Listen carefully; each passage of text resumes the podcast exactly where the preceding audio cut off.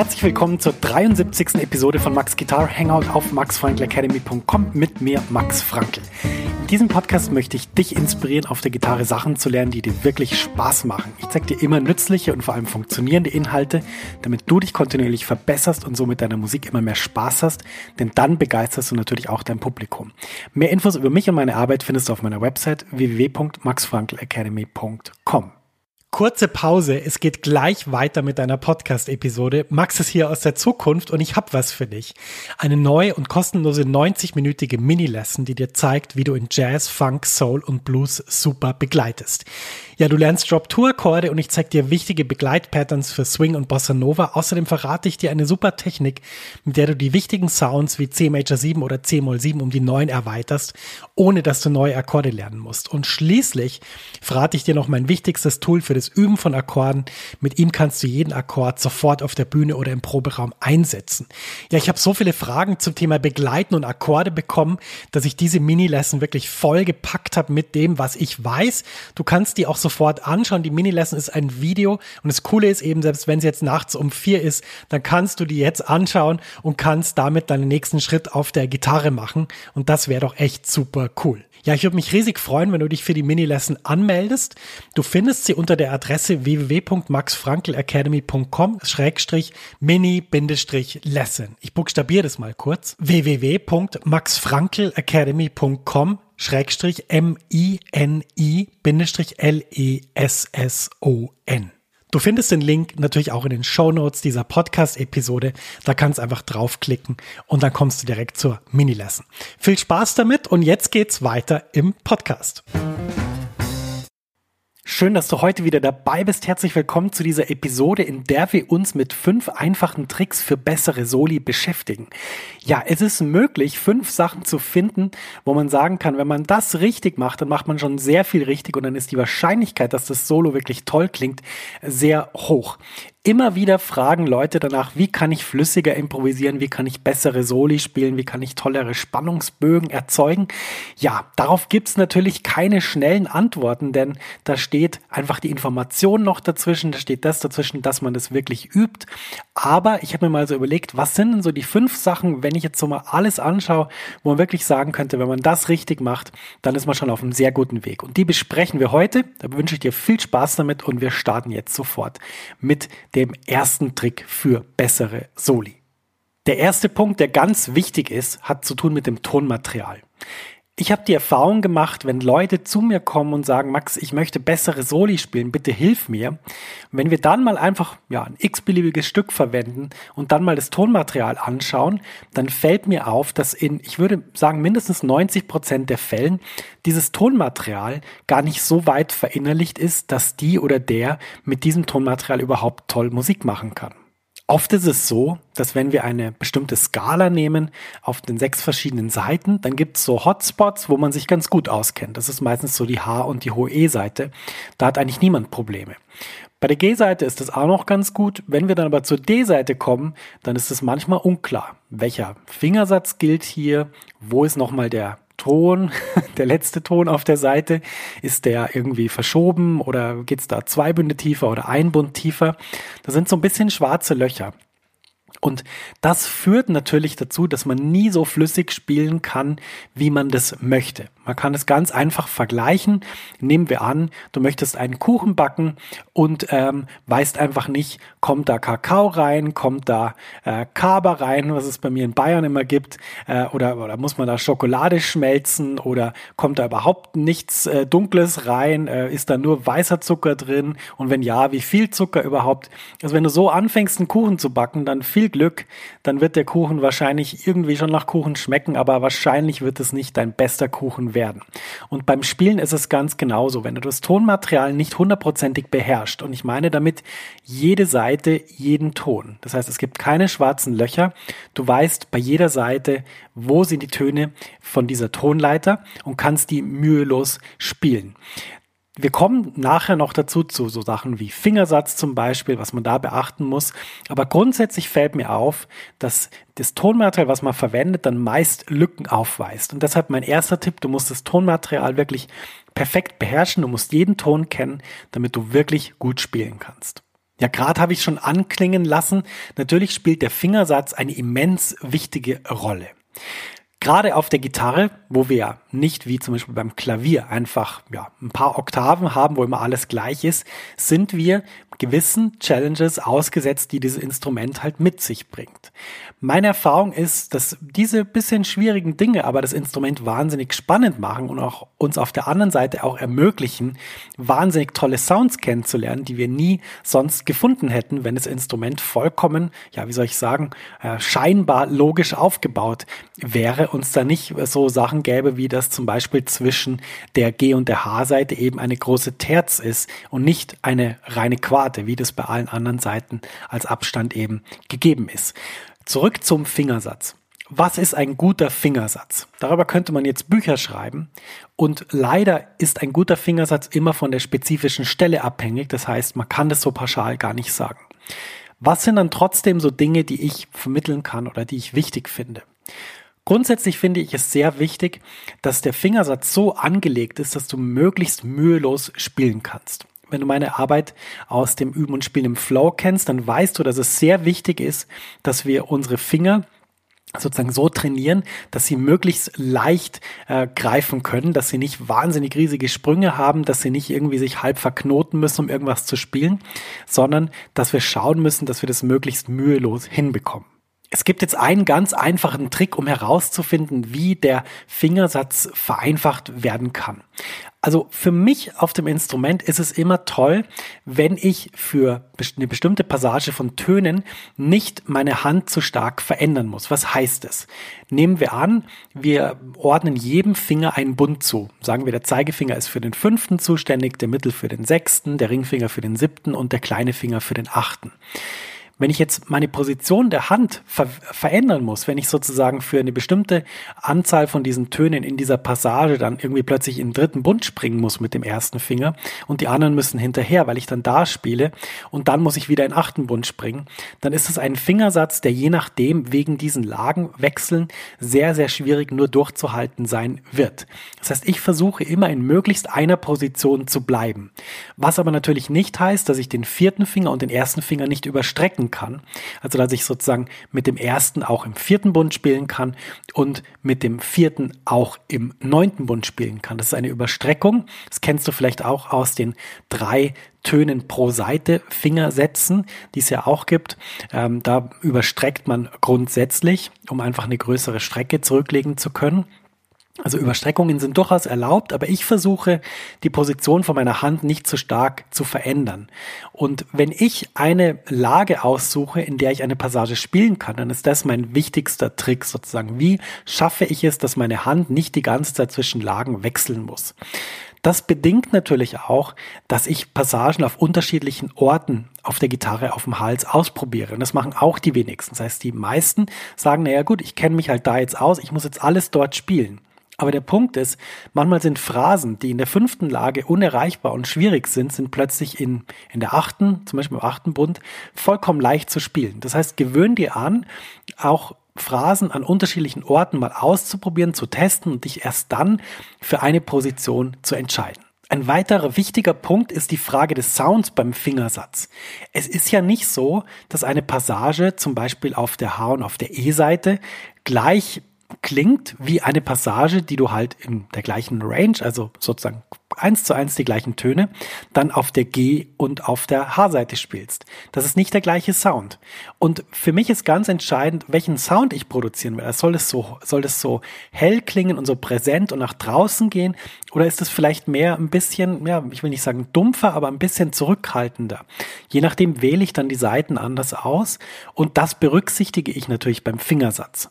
Und das Letzte, was ich dazu sagen will, natürlich ist das alles immer ein Abwägen. Also manchmal nimmt man zum Beispiel in Kauf, dass die Passage dann eben weniger strahlend klingt, wenn man weiß, mit diesem Fingersatz kann ich die mit Sicherheit spielen. Und natürlich auch andersrum. Manchmal sagt man, nein, das muss wirklich richtig äh, höhenreich klingen, das muss richtig nach draußen gehen. Und ich nehme jetzt in Kauf, dass ich, wenn ich das da spiele, zum Beispiel den vierten Finger überstrecken muss, nehme das in Kauf, weil ich möchte unbedingt diesen Sound.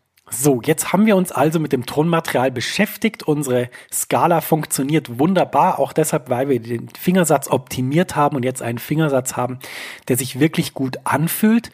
Und jetzt können wir eigentlich loslegen, oder? Jetzt können wir eigentlich rauf und runter nudeln, irgendeinen Jam-Track reintun und dann einfach drauf losspielen und möglichst schnell und viel und alles und mal gucken, dann klingt es schon irgendwie gut. Das machen die meisten und das ist der Grund, warum es bei den meisten nicht so wahnsinnig gut klingt ja, wenn man einfach Töne sozusagen über Akkorde knallt, dann ähm, ja, ist das ein bisschen so, wie wenn ich jetzt beim Spaghetti kochen einfach die Zutaten in den Topf schmeiß und dann hoffe, dass am Schluss was dabei rauskommt. Ich habe mal gelesen, dass das sogar ganz gut funktioniert. ich habe mich aber noch nie getraut, das selber auszuprobieren. Wie machen wir das jetzt auf der Gitarre, dass wir sozusagen mit dem Tonmaterial und mit dem Fingersatz jetzt wirklich auch tolle Melodien spielen? Ja, das funktioniert folgendermaßen. Wir müssen jetzt unser Ohr beteiligen. Das Ohr ist für einen Gitarristen, für eine Gitarristin viel wichtiger als die Finger. Ist meine Theorie, kann man jetzt sich drüber streiten. Ich werde es aber gleich begründen, warum. Der Grund ist, nur wenn wir wirklich hören, was wir spielen, also sprich, wenn wir den Ton über den Akkord hören, den wir gerade ja, be begleitet bekommen von jemand anderem, vom Pianisten oder von einem anderen Gitarristen, was auch immer, vollkommen egal. Nur wenn wir hören, wie dieser Ton über diesen Akkord klingt, also wenn wir wirklich emotional auch erfassen, was die Wirkung von diesem Ton ist, nur dann können wir in unseren Soli auch wirklich, ja, das erzeugen, was wir spüren in dem Moment. Sonst ist es einfach so ein bisschen wie ein, ja, ich will sagen, wie ein Tonautomat über einen bestimmten Akkord. Man hört einen bestimmten Akkord, C Major 7, und du bist der Automat, der generiert einfach Töne. Das kann jeder Computer besser als du, dafür braucht man dich nicht. Wofür wir dich aber brauchen, ist, ähm, deine Emotionen auszudrücken in der Musik und äh, die so auszudrücken, dass andere Menschen das spüren können. Wie geht man da jetzt ran? Das ist ganz einfach. Nehmen wir an, wir improvisieren über einen D-Moll-9-Akkord und nehmen wir an, wir benutzen die Töne von C-Dur dafür. Ja, D-Moll-9, Dorisch, C-Dur passt perfekt. Was wir jetzt machen ist, wir spielen uns diesen Akkord ein oder wir spielen über einen Jam-Track und jetzt spielen wir einfach nur die einzelnen Töne Ton für Ton langsam und wir hören erstmal zu. Und worauf wir hören ist, was macht dieser Ton mit diesem Akkord oder beziehungsweise wie klingt dieser Ton über diesen Akkord? Hat er viel Spannung? Hat er keine Spannung? Klingt er super langweilig? Könnte zum Beispiel sein, dass das D über den D-Moll 9 sehr, sehr langweilig klingt. Wohingegen das D über den D-Moll 9 sehr, sehr spannend klingt. Das heißt, was wir machen, ist, wir spielen ganz bewusst die einzelnen Töne, hören drauf, wie dieser Ton den Akkord verändert und merken uns das. Und zwar nicht jetzt rational, wir schreiben das nicht auf, sondern wir spüren das, wie der Sound ist. Und wenn wir dann das gespürt haben, dann können wir viel besser beim Improvisieren einfach unsere Emotionen ausdrücken, weil wir haben wie einen, einen emotionalen Kompass für diese Tonleiter. Es ist nicht nur einfach eine Tonleiter, eine Ansammlung von Tönen, sondern es gibt uns etwas an die Hand, was uns verbindet mit der Musik. Und das ist ganz wichtig, vor allem beim Spielen von Soli, dass man mit der Musik wirklich verbunden ist und dass man auch darauf reagiert, was passiert. Das heißt, wenn jemand anders einen anderen Akkord spielt, spiele ich natürlich auch was anderes. Das ist vollkommen logisch. Ein Gespräch. Wenn jemand sagt, ich bin heute traurig, dann werde ich nicht sagen, du, mir geht's heute super. ich habe gerade einen riesen Erfolg ähm, eingefahren. Das würde man nicht machen, sondern dann sagt man, du, wieso? Was ist denn los? Mir geht's heute auch nicht so gut. Lass uns drüber reden. So funktioniert es. Und deshalb wirklich mein dritter Tipp, äh, nimm dir einen Akkord, nimm dir einen Playalong, spiel die einzelnen Töne von der Skala langsam dazu und versuch zuzuordnen, wie das für dich klingt. Und so hast du dann immer, ja, wie soll ich sagen, eine emotionale Qualität in deinem Spiel, die übrigens jeder großartige Gitarrist, jede großartige Gitarristin sowieso drin hat. Denken wir nur mal an Pat Metheny, denken wir an Schofield, denken wir an Julian Larsch, Gilad Hexelmann, Wolfgang Mutspiel. All diese Gitarristen haben eine wahnsinnig spannende melodische Qualität, die immer mit ihrer Emotion verbunden ist. Und das wollen wir natürlich auch erreichen. Jetzt haben wir uns also hingesetzt und haben ganz bewusst drauf gehört, wie die einzelnen Töne über einen Akkord klingen. Jetzt können wir einfach loslegen und voll abnudeln, oder? Jetzt können wir total schnell spielen und alles mal raushauen, was wir schon immer mal wollten. Nee, das ist es nicht. Natürlich können wir das machen. Natürlich macht es auch Spaß. Mir macht es auch Spaß. Ich nehme einfach irgendeine Skala, irgendeinen Playalong und ich, ich lasse einfach mal alles raus und spiele mal alles und versuche mal so schnell zu spielen, wie es geht. Macht total Spaß. Ich sage überhaupt nichts dagegen. Aber das Problematische ist, wie funktioniert Improvisation als Kommunikationstool? Es funktioniert ja nicht so, dass man einfach versucht, so viel zu spielen, wie es geht und damit den anderen sagt, schau mal, ich kann ganz viele Noten, Noten spielen. Das beeindruckt das Publikum nicht. Das beeindruckt vielleicht deine Musikerkollegen. Aber sei mal ehrlich, kannst du von den Eintritten deiner Musikerkollegen deine Band bezahlen? Ich nicht. wenn ich das nicht kann, dann kannst du das wahrscheinlich auch nicht. Warum können wir das beide nicht? Naja, weil das Publikum, was nur aus Musikern besteht, einfach kein Publikum ist, was so viel auf äh, so viele Gigs geht, dass man da wunderbar eine Karriere drum bauen könnte. Ähm, man muss einfach für die Leute spielen, die Musik auch wirklich total gern haben und die einfach super gern auf Konzerte kommen und nicht nur, wenn du sie nötigst und sagst, komm jetzt unbedingt vorbei, weil ich spiele mit diesem tollen Bassisten. Das heißt, für diese Menschen sind diese Virtuositätsdinge und so diese musikinternen Sachen relativ unwichtig. Welche Skala hat er gespielt? Keine Ahnung. Wie schnell hat er gespielt? Weiß ich nicht. Was ganz anderes, was viel wichtiger ist, was hat der für eine Ausstrahlung? Was will der damit aussagen? Und jetzt kommen wir schon näher. Wir wollen also nicht nudeln, sondern wir wollen bewusste Motive bilden. Woher kommt es? Stell dir vor, die beste Rede, die du in deinem Leben gehört hast. Was war das für eine Rede? Richtig. Irgendjemand hat zu einem bestimmten Thema gesprochen, der hatte einen roten Faden in dieser Rede, der hat dich mitgenommen, der hat dich begeistert, der hat dich emotionalisiert. Du hast dem gern zugehört, du warst sauer, als die Rede zu Ende war. So funktioniert das. So musst du es auch machen. Wie geht es auf dem Instrument? Bilde bewusste Motive. Das heißt, nimm irgendwas, nimm irgendeine Idee, veränder die Idee, variiere die Idee aber arbeite immer an einem bestimmten Motiv und entwickel das weiter. Und wenn dieses Motiv auserzählt ist, kannst du gerne auch dir ein neues Motiv nehmen und das dann weiterentwickeln. Aber dieser rote Faden beim Improvisieren, der ist ganz, ganz wichtig und zwar sowohl fürs Publikum als auch für deine Band Kolleginnen und Kollegen. Denn wenn du es schaffst, einen roten Faden in deinem Spiel zu haben, dann können die da andocken, weil die wissen automatisch natürlich nicht, was du als nächstes spielst, aber die spüren, dass du etwas weiterentwickelst und helfen dir dabei.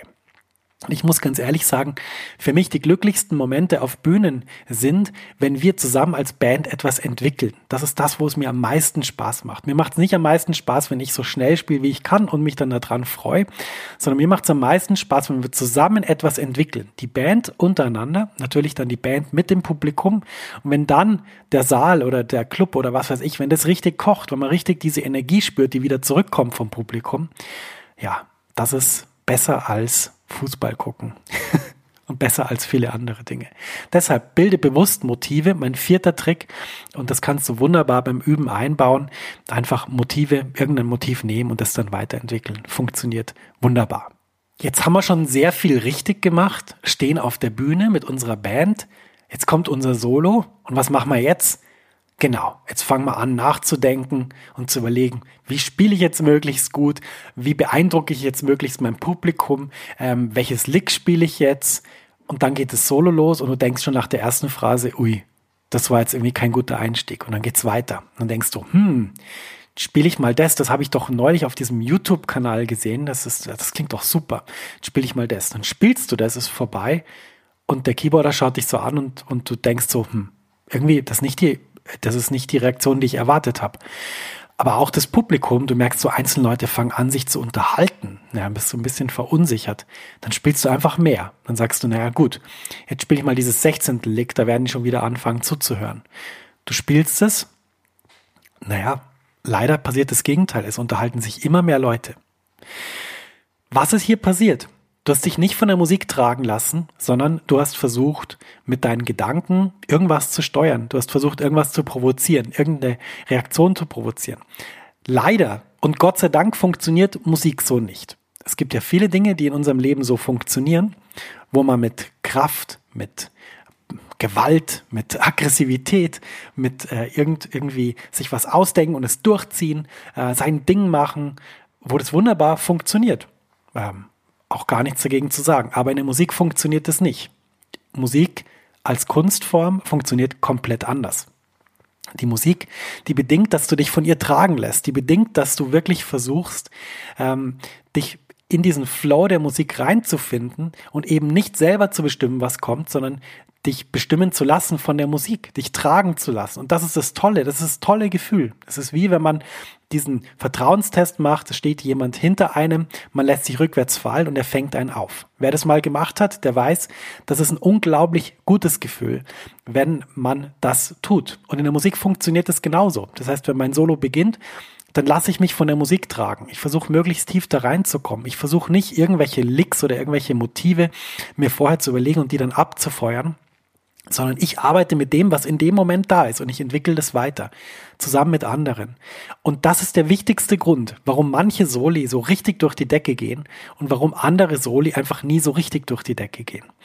Und ähm, dieses elastische Zusammenspiel auch in der Band, sich von den anderen tragen zu lassen, das ist meiner Meinung nach die entscheidendste Komponente, warum Jazzmusik auf mich persönlich und auf viele Leute so eine große Wirkung hat. Denn das ist wirkliche Kooperation, das ist wirkliches sich auch zu Hause fühlen mit anderen Menschen und gemeinsam an was arbeiten. Das ist auch der Grund, warum es mir persönlich jetzt nie Spaß gemacht hat, einen Jam-Track zu nehmen, mich dabei aufzunehmen und dann zu zeigen, wie gut ich Gitarre spielen kann. Natürlich macht's irgendwie Spaß, aber es ja, hat irgendwie nicht diese, diese Emotionalität und diese weitere Ebene von zusammen etwas für andere Menschen spielen, etwas zusammen weiterentwickeln und sich von der Musik tragen lassen. Denn das finde ich wirklich ein, äh, ja, wie soll ich sagen, wahnsinnig emotionales äh, und schönes Gefühl, sich eben da tragen zu lassen. Und bevor du jetzt sagst, ja, das klingt jetzt so esoterisch. Nee, das ist überhaupt nicht esoterisch. Das ist einfach nur die Ansicht im Leben, nicht immer alles durch Gewalt und Kraft zu bestimmen, sondern einfach mal schauen, wo es einen hinbringt, wenn man eben mal nicht agiert und nicht wertet. Das sind ganz wichtige Werte und je älter ich werde, desto mehr merke ich, wie wichtig sie sind. Nicht nur in der Musik, sondern auch im Leben. Gut, wenn du diese fünf Dinge jetzt richtig machst, wenn du die beachtest, dann kann dir wirklich auf einer Bühne nichts mehr passieren. Natürlich solltest du dich immer weiterbilden. Da hast du genug Möglichkeiten in meiner Academy, in meiner Facebook-Gruppe, ähm, in meinem Kurs Werde zum Jazzgitarrenhelden, natürlich auch in meinem 1 zu 1 Coachings. Ähm, natürlich kann man sich immer inhaltlich weiterbilden und viel mehr dazulernen. Aber wenn du diese fünf Dinge beherzigst, dann wirst du schon heute Abend ein besseres Solo spielen. Und äh, da gebe ich dir Brief und Siegel ohne dass ich jemals gehört habe, wie du spielst, dass wenn du das richtig machst, du wirklich, wirklich vorankommst. Und dabei wünsche ich dir sehr viel Spaß und sehr viel, ja, wie soll ich sagen, Freude am Entdecken. Ja, das war sie schon wieder, die 73. Episode von Max Guitar Hangout. Wenn dir diese Episode gefallen hat, würde ich mich natürlich riesig freuen, wenn du die mit jemandem teilst. Dem schreibst du einfach eine kurze E-Mail, dann ist das schon fertig. Und natürlich möchte ich auch am Ende auf meine Facebook-Gruppe hinweisen. Ähm, Gitarre lernen, effektiv und mit Spaß bei den Jazz-Gitarren-Helden. Ja, die Gruppe ist eine wachsende Community, die sich immer gegenseitig bei schwierigen Fragen oder Themen hilft. Ich bin da natürlich auch dabei und helfe wirklich, wo ich kann. Es gibt da viele tolle Inhalte. Wenn dich das interessiert, interessiert, gehst du einfach auf www.maxfunkelacademy.com slash Facebook oder suchst einfach in der Facebook-Suche nach den Jazz-Gitarren-Helden. Die Gruppe ist natürlich völlig kostenlos und unverbindlich. Kein Abo, keine Zahlung. Du kannst einfach schreiben, mitlesen, mitdiskutieren. Komm da dazu. Ist eine tolle Gruppe mit vielen netten Menschen, die sich wahnsinnig gut mit Musik und mit Gitarre auskennen. Und diese Gruppe hat eine einzigartige Kultur, die du sonst in Social Media nicht findest. Es sind nämlich alle nett zueinander. und es gibt keine Werbung. Außer wenn ich Werbung mache für etwas, was ich ähm, sozusagen erfunden habe, ein Produkt von mir zum Beispiel wie ein E-Book. Dann gibt's Werbung. Ich wünsche dir alles, alles Gute auf dem Instrument und freue mich schon auf die nächste Episode dieses Podcasts. Bis dahin sagt viel Erfolg auf der Gitarre, dein Max.